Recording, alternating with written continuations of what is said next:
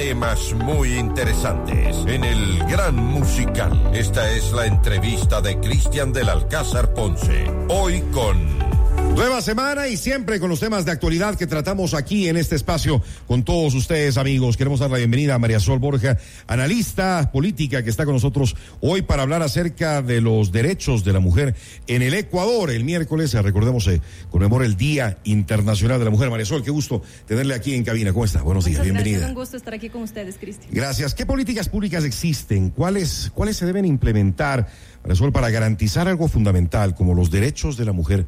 aquí, en nuestro país, en el Ecuador. ¿Hay avances? Digamos que en el papel existe una ley de erradicación de violencia contra la mujer, sin embargo, eh, no ha sido suficiente. Tenemos unas cifras alarmantes. El año anterior cerró con 332 femicidios. Fue el año más eh, de mayor cantidad de femicidios desde que se empezó a tipificar esto, que fue en el 2014. Eh, eso significa que cada 26 horas una mujer es asesinada por su condición de género.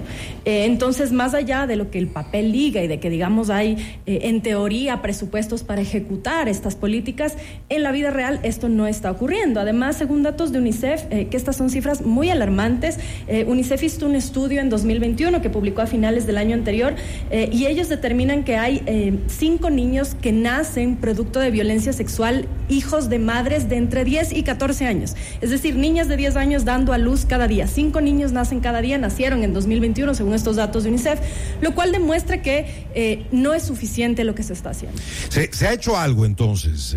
está, en, está en el papel, hay leyes, pero falta mucho, mucho, mucho por hacer. Hay, hay, hay, esta ley que se aprobó hace un par de años, eh, el presupuesto, que el, eh, me parece que esto ya fue en la administración del presidente Lazo, de 24 millones de dólares hasta 2025, pero el año anterior se había ejecutado solo 25%. Increíble, ¿no? Es decir, también hay... hay hasta los presupuestos, pero no se hace es lo que se debe lo, que se debería exacto las, ejecuciones terminan siendo muy lentas tampoco hay la capacitación suficiente eh, escuchábamos hace poco eh, un abogado que contaba el caso de una mujer que había llegado violada y no había por ejemplo los reactivos eh, en el momento que tiene que hacerse el examen físico y le mandan a la casa que espere dos tres días violada. Es decir ni siquiera puede darse una ducha así de crudo porque no existen los reactivos para poder evaluar y determinar que en efecto hubo una violación y que luego eso se puede usar en el juicio. Y eso ya no necesariamente es del gobierno. Entonces también es una responsabilidad no solamente del gobierno, sino del Estado, la justicia, la policía que esté capacitada y no detengan, como pasa a veces, mujeres con boletas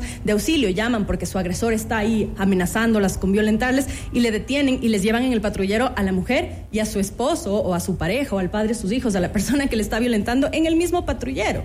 ¿Se trata, es necesario crear nuevas leyes? No sé si nuevas leyes, más me parece que es una cuestión de eh, ejecutar los presupuestos para empezar, digamos, el dinero. Por eso es algo obvio, ¿no?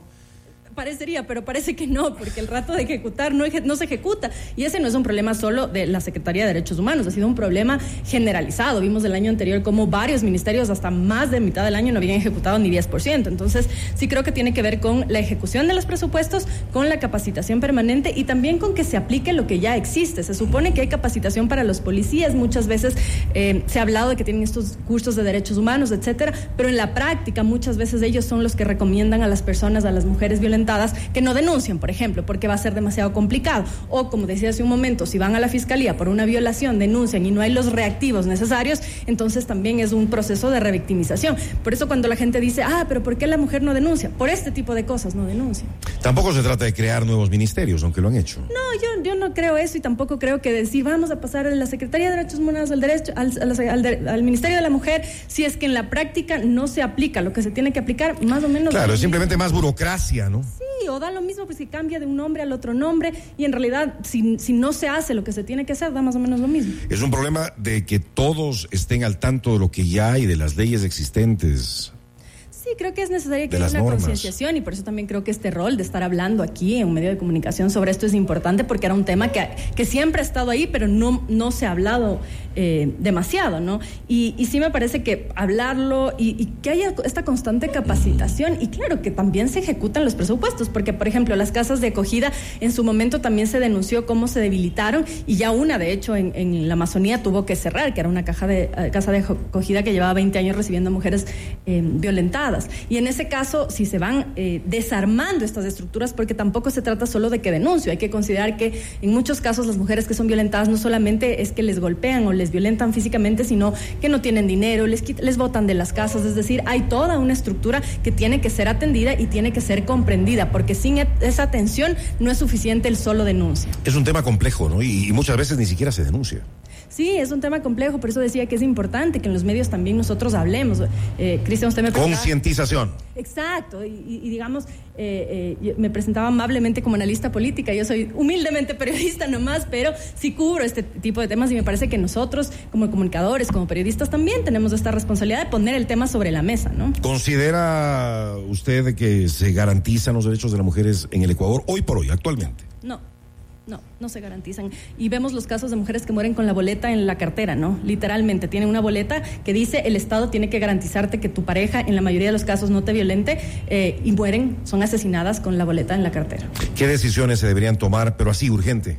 Los presupuestos, así, los presupuestos asignados, si es que están asignados, que se ejecuten, que se empiece a ejecutar con urgencia, por ejemplo, fortalecer las casas de acogida, que son estos centros que reciben a las mujeres que salen a medianoche, a la madrugada, huyendo de su agresor, con hijos a su cargo y muchas veces sin capacidad de solventar su vida económicamente. Entonces, si es que hay presupuestos, porque se supone que la Secretaría de Derechos Humanos tiene presupuestos para crear, ellos eh, las convirtieron en estas famosas casas violetas, pero si no se ejecuta, si no se trabaja eh, en lo que se debe trabajar, no va a funcionar. Y por otro lado, la justicia. La justicia tiene que ser célere, tiene que haber, no puede no haber reactividad. Ay, pero la justicia nos queda debiendo en todos los sentidos. Y en este también. Absolutamente. Y como le decía, en el caso de una violación, no es que puedes esperar tres o cuatro días sin un reactivo, ¿no? Bueno, hay mucho por hacer, Marisol. Hay mucho, mucho por hacer. Antes de, despedirnos, quisiera su opinión eh, sobre lo sucedido con la Asamblea el eh, día sábado. Es increíble las cosas que pasan en, eh, en este país. algunos le, han llamado un mamotreto, lo hecho por, por la Asamblea Nacional. Ahora hay que esperar qué dice la Corte Constitucional. Y mientras tanto, el Ecuador en vilo con, con un presidente contra la pared totalmente, sí. Marisol. Eh, me parece que el informe, el informe de la comisión era absolutamente sesgado, empezando por la portada en la que veíamos al presidente con Danilo Carrera en una portada que parecía de un medio sensacionalista, vergonzosa para una comisión de la Asamblea Nacional. Sin embargo, esa no es lo que necesariamente se utiliza para el informe, que, es otro proceso separado, digamos. Y, ahí sí me parece que la responsabilidad va a quedar finalmente en la Corte Constitucional, que de alguna manera ha sido el último resquicio de institucionalidad que hemos tenido en el país y que tiene que dar una respuesta a la altura, porque si bien creo yo que el presidente Lazo ha dado motivos suficientes para que la gente esté tan descontenta, eh, no ha podido hacer acuerdos políticos, tiene una responsabilidad muy grande. No creo yo que la solución sea cortar el mandato a la mitad y pescar un poco a río revuelto también. Y eso es lo que están buscando, pescar a río revuelto, como usted dice. María Sola Borja, periodista, esta mañana con nosotros acá en el programa con eh, el tema de los derechos eh, de la mujer. Recordemos que este miércoles es el Día Internacional de la Mujer. Hay tanto por hacer. Bueno estamos a la expectativa de que, de, que se haga y de que se cumpla lo que ya está en eh, las leyes también y que se cumplan, como decía usted, los, los presupuestos, comenzando por ahí. María Sol, gracias por estar con nosotros esta mañana aquí en FM Mundo. Muchas gracias a ustedes. Gracias, buenos días.